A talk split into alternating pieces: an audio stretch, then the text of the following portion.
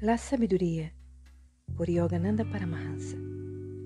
El dolor, la enfermedad y el fracaso son resultados naturales de la transgresión contra las leyes de Dios.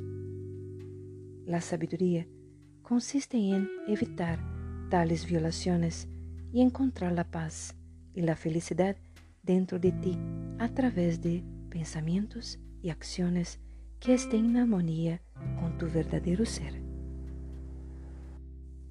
Gobierne su mente sabiamente, insistiendo en los aspectos positivos de la vida.